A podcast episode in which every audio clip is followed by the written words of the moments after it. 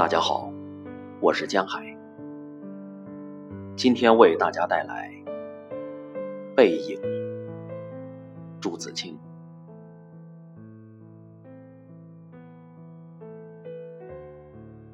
我与父亲不相见已两年余了，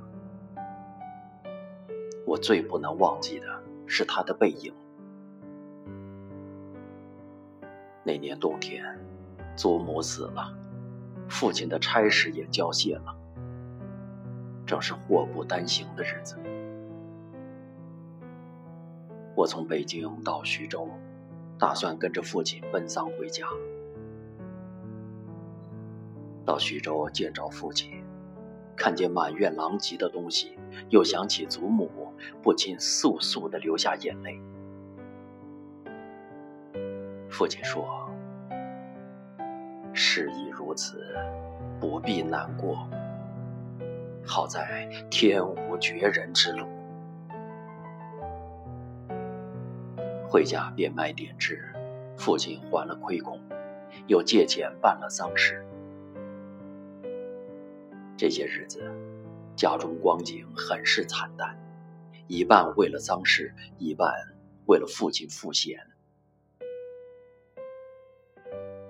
丧事完毕，父亲要到南京谋事，我也要回北京念书，我们便同行。到南京时，有朋友约去游逛，勾留了一日。第二日上午，便需渡江到浦口。下午上车北去。父亲因为事忙，本已说定不送我，叫旅馆里的一个熟识的茶房陪我同去。他再三嘱咐茶房甚是仔细，但他终于不放心，怕茶房不妥帖，颇踌躇了一会儿。其实。我那年已二十岁，北京已来往过两三次，是没有什么要紧的了。他踌躇了一会儿，终于还是决定自己送我去。我再三劝他不必去，他只说：“不要紧，他们去不好。”我们过了江，进了车站，我买票。他忙着照看行李，行李太多了，得向脚夫行些小费才可过去。他便又忙着和他们讲价钱。我那时真是聪明过分，总觉得他说话不大漂亮，非自己插嘴不可。但他终于讲定了价钱，就送我上车。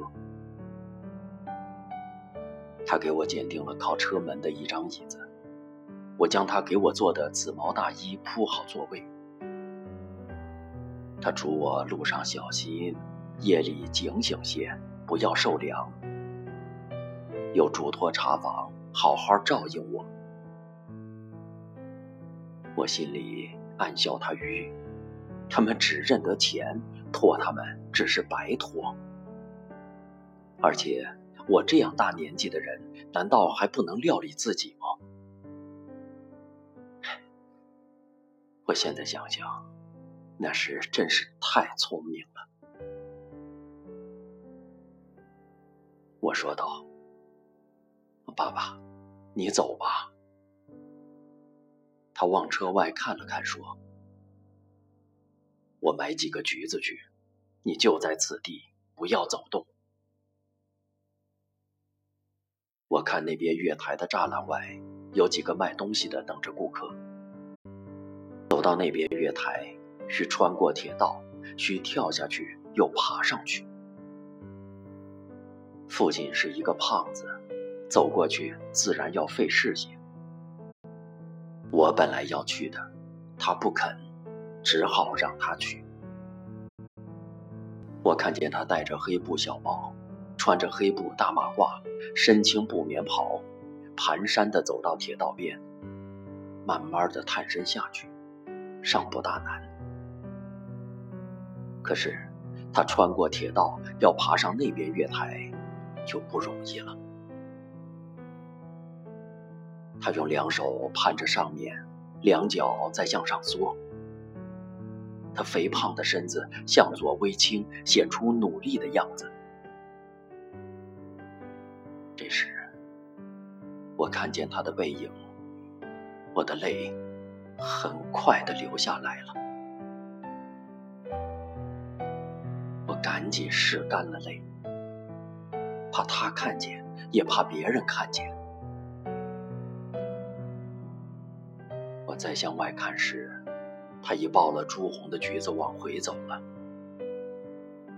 过铁道时，他先将橘子散放在地上，自己慢慢的爬下，再抱起橘子走。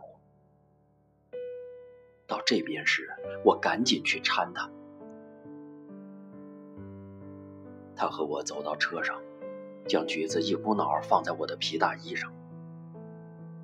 于是，扑扑衣上的泥土，心里很轻松似的。过一会儿说：“我走了，到那边来信。”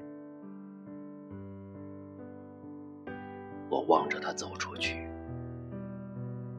他走了几步，回过头看见我，说：“进去吧，里边没人。”等他的背影混入来来往往的人里，再找不着了。我便进来坐下，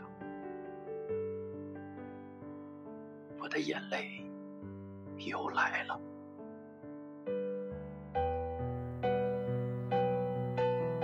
近几年来，父亲和我都是东奔西走，家中光景是一日不如一日。他少年出外谋生，独立支持，做了许多大事。哪知老境却如此颓唐。他触目伤怀，自然情不能自已。情郁于中，自然要发之于外。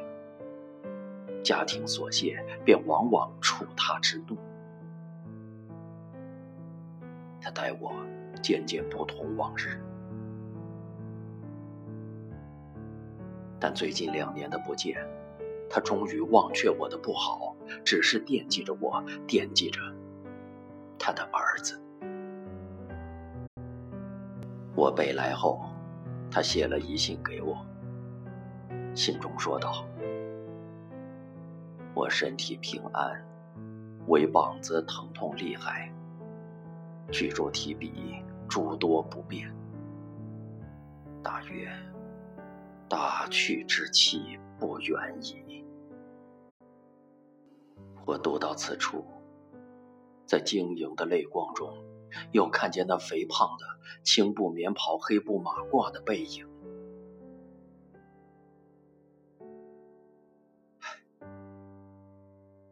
我不知何时再能与他相见。一九二五年十月，在北京。